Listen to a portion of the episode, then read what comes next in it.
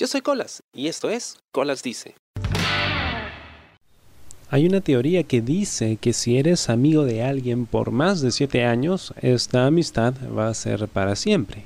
Y puede que no sea muy jalado de los pelos pensar que es así, debido a que en estos tiempos es cada vez más difícil conservar una amistad.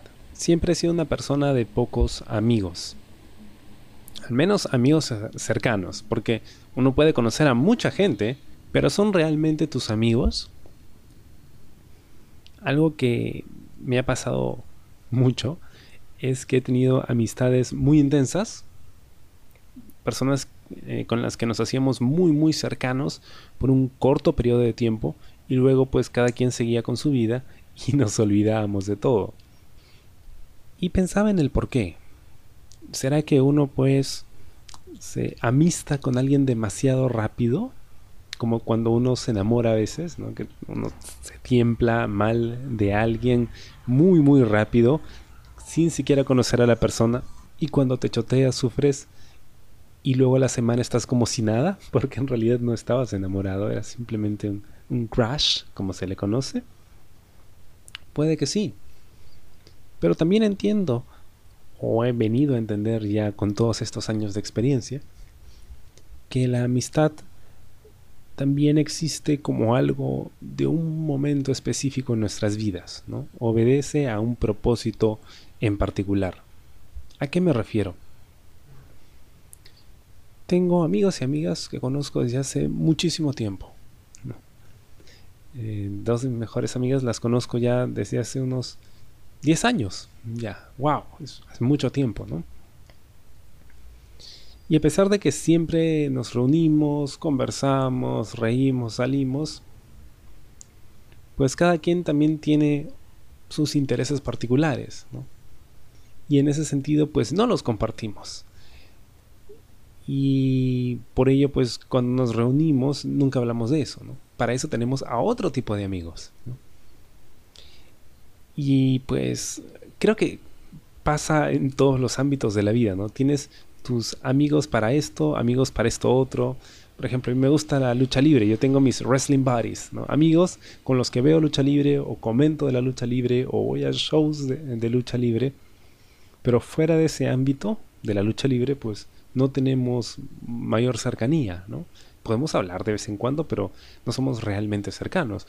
Lo que no quiere decir, por supuesto, que no seamos amigos. Somos amigos, hasta donde yo sé. Pero pues nuestra amistad no va más allá de ese círculo, ¿no? De la lucha libre. Me pasaba también en la universidad, por ejemplo, ¿no? Tus amigos de la universidad con los que sos super pata, sos, se salió argentino, con los que eres muy, muy amigo, y de repente termina la universidad y cada uno hace su vida, y se acabó, ¿no? Y puede que por ahí te encuentres con esa persona años después, que me pasó a mí hace unos meses, y conversan como si no hubiera pasado nada de tiempo, ¿no? Y se acuerdan y se ríen y se divierten. Y luego cada uno va por su camino y no vuelven a hablar en muchísimo tiempo, ¿no? Igual con gente de la chamba, en fin. Y a mí me pasa mucho. Y de hecho he aprendido a ser mucho más honesto con esto, porque pues ahora entiendo que la amistad obedece generalmente a intereses comunes, o a traumas comunes también en muchos casos. De hecho, leía un artículo muy interesante acerca de lo difícil que puede ser para una persona tener amistades duraderas después de los 30. Porque cuando uno es más joven, pues uno está buscando su camino y conoce a mucha gente diferente, todo es nuevo.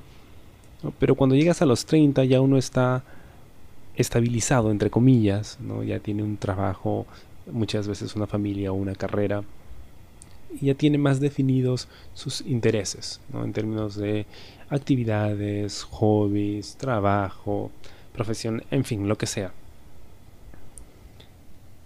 Y pues encontrar ese tipo de gente que encaje en lo que pues tú consideras ideal como un amigo es más complicado, ¿no? Además del tema de que pues todos tenemos responsabilidades de la vida adulta y es más complicado cuadrar horarios, que pueda cuando tú puedes, que tenga plata cuando tú tienes plata y pues es, bien difícil, es muy difícil. Cada vez me pone más complicado a mí personalmente, ¿no? cuadrar una fecha en la que todo un grupo de amigos nos podamos reunir, uff, o sea, puede tardar todo un año. Me ha pasado, ¿eh? hay un grupo de amigos con los que me reúno pues una, quizás dos veces al año y no más, ¿no?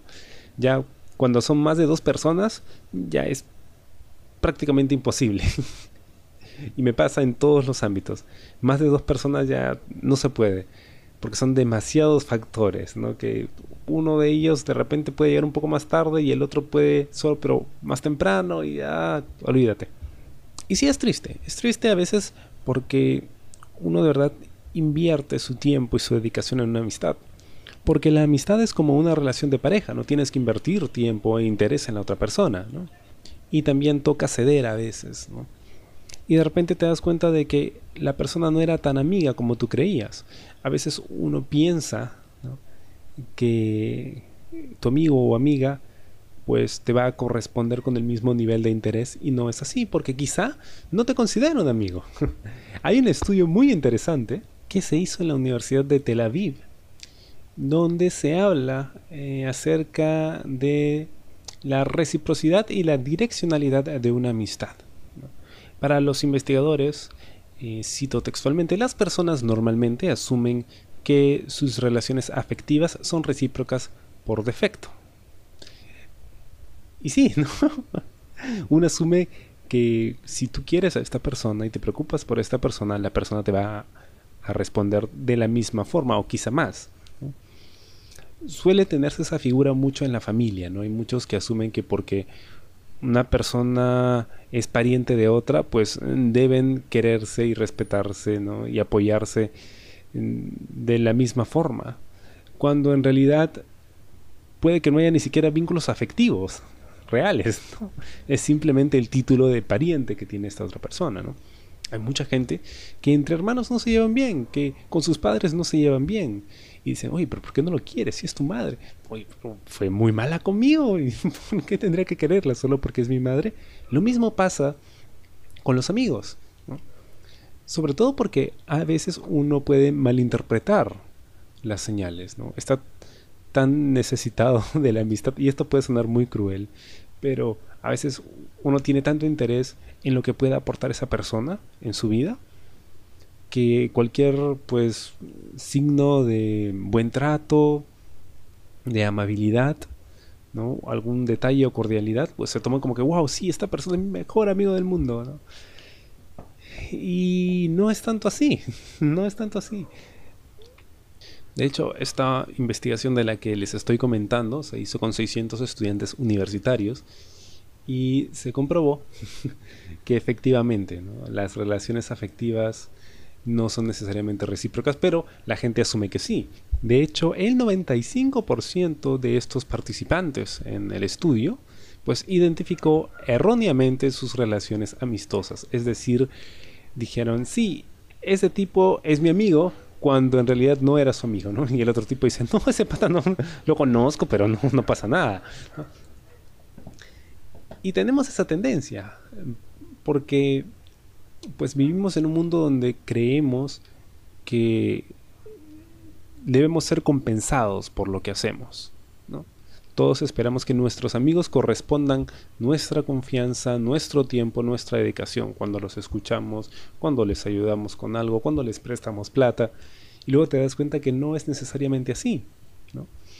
De hecho, hay una investigación que dice que hasta los 25 años nosotros ya hicimos la mayor cantidad de amigos que podríamos hacer en nuestra vida y a partir de ahí esa cantidad va a disminuir. Es cierto, como mencionaba, llega un momento en la vida en el que no tienes tiempo para más. Y conocer personas es cada vez más difícil, ¿no? Y sobre todo entablar amistad con esas personas. Para los profesionales es fundamental. Y no por un tema de relaciones sociales, ¿no? De, que, oye, conoces a alguien que te puede ayudar con esto o con lo otro, porque tenemos esa tendencia también, ¿no? Mientras más viejos nos hacemos, cuando conocemos a alguien, preguntamos de frente a qué se dedica como para saber en qué nos puede servir en la vida, ¿no? Sino por el tema en que, pues, la vida de un profesional es más demandante, ¿no? Y tienes menos tiempo para dedicarle a la familia y los amigos. Entonces, tener ese tipo de apoyo eh, afectivo, moral, pues siempre es importante. Y de ahí la importancia de tener amigos en esa etapa de nuestras vidas. Y conforme pasa el tiempo, pues es cada vez más complicado, ¿no? Llegamos a los 30 y en los 30 pues buscamos gente que sea igual a nosotros. Pero pues con un gran cúmulo de experiencias es cada vez más complicado encontrar a alguien que compatibilice completamente con ese tipo de, de intereses profesionales, afectivos, deportivos, de lo que sea. Y es complicado. Trato siempre, sobre todo ahora, de invertir tiempo en, mis amigos, al menos en los amigos que considero realmente valiosos, no por el hecho de que me vayan a prestar plata o que me vayan a ayudar con algo, sino porque siento que me aportan algo, que puedo aprender de ellos, ¿no? Que me siento bien cuando converso con ellos, cuando paso tiempo con ellos, que también son una influencia positiva. A veces, y esto también me pasó y me pasa hasta ahora, uno tiene amigos que se hacen muy cercanos porque han compartido traumas de vida.